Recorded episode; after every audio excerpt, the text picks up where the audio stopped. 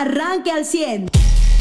Con cariño, hay información interesante a nivel eh, local, pues eh, el homicidio eh, de un taxista, presuntamente lo querían asaltar, un hombre originario del estado de Veracruz y que lo habrían intentado asaltar y en este intento de asalto pues perdió la vida.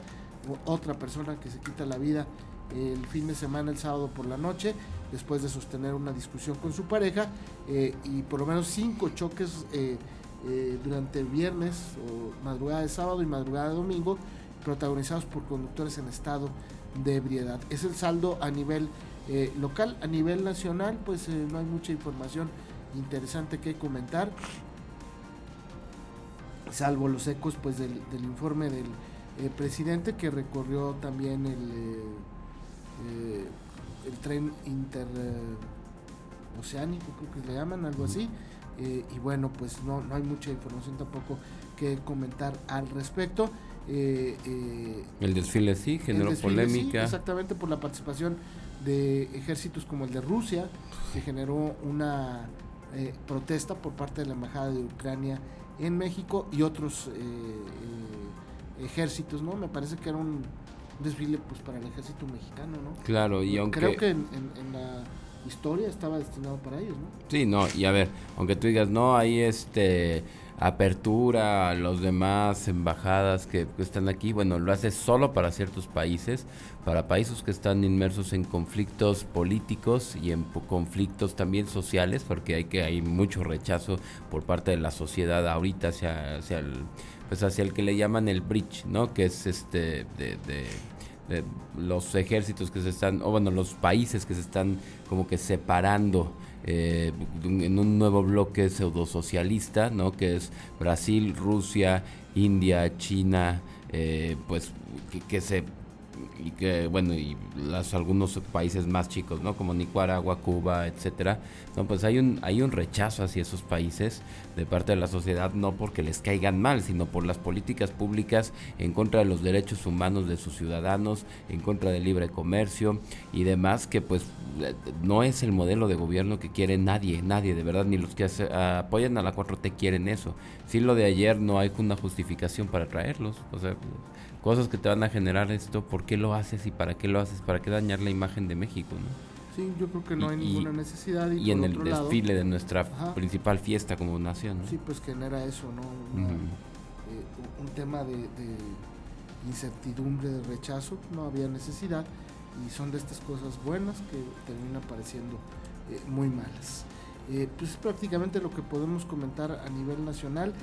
Aquí con nuestros vecinos de Nuevo León, pues eh, eh, la semana pasada vino el, titular del Poder Ejecutivo Federal a inaugurar una obra eh, relacionada con el agua, esta presa de Cerro Prieto, que dotaría de agua potable a la zona metropolitana de Monterrey, que hoy vive una escasez importante.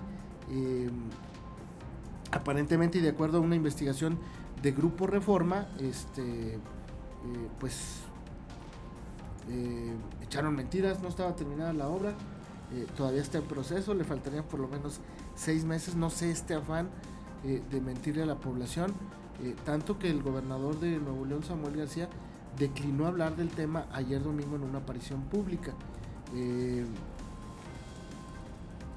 además, no asistió al desfile, que llama mucho la atención que el sábado no asistiera al desfile. Y pues es eh, eh, pues son de estas cosas raras que pasan con los gobernantes sobre todo el de Nuevo León eh, que pues los agarraron en la mentira no porque hicieron insisto el grupo Reforma hizo una una investigación independiente con el uso de drones.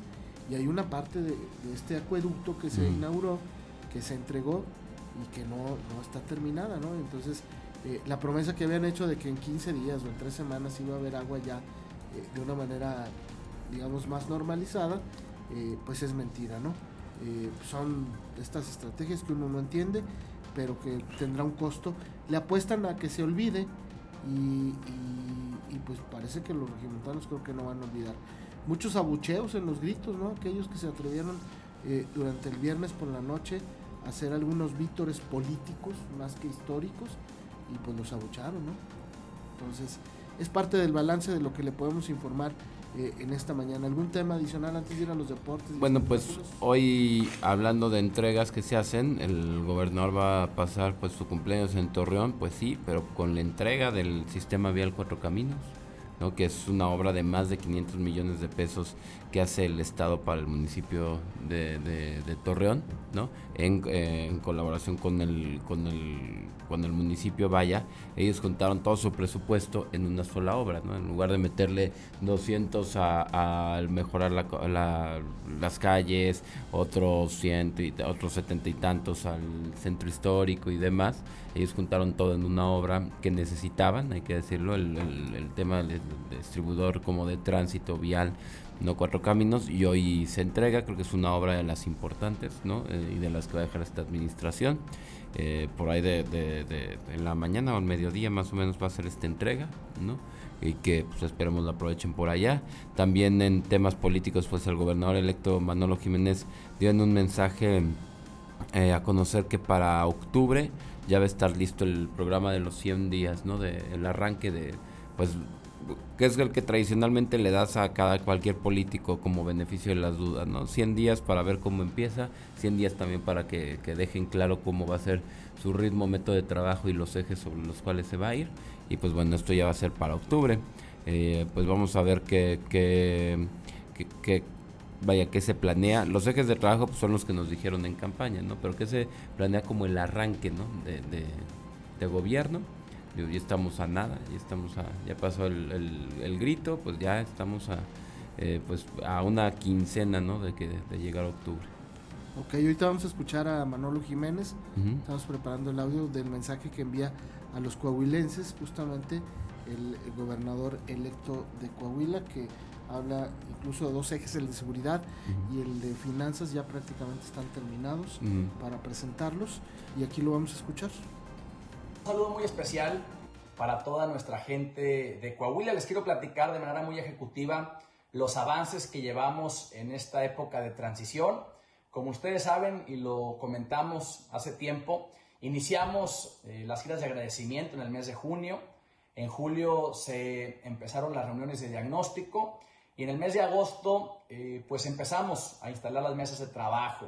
En estas mesas están viendo los qué, los cómo, los cuántos, los cuándos, eh, de los compromisos de campaña. Y bueno, al día de hoy se han instalado 19 mesas donde están participando alrededor de 300 personas. Se han tenido más de 100 reuniones.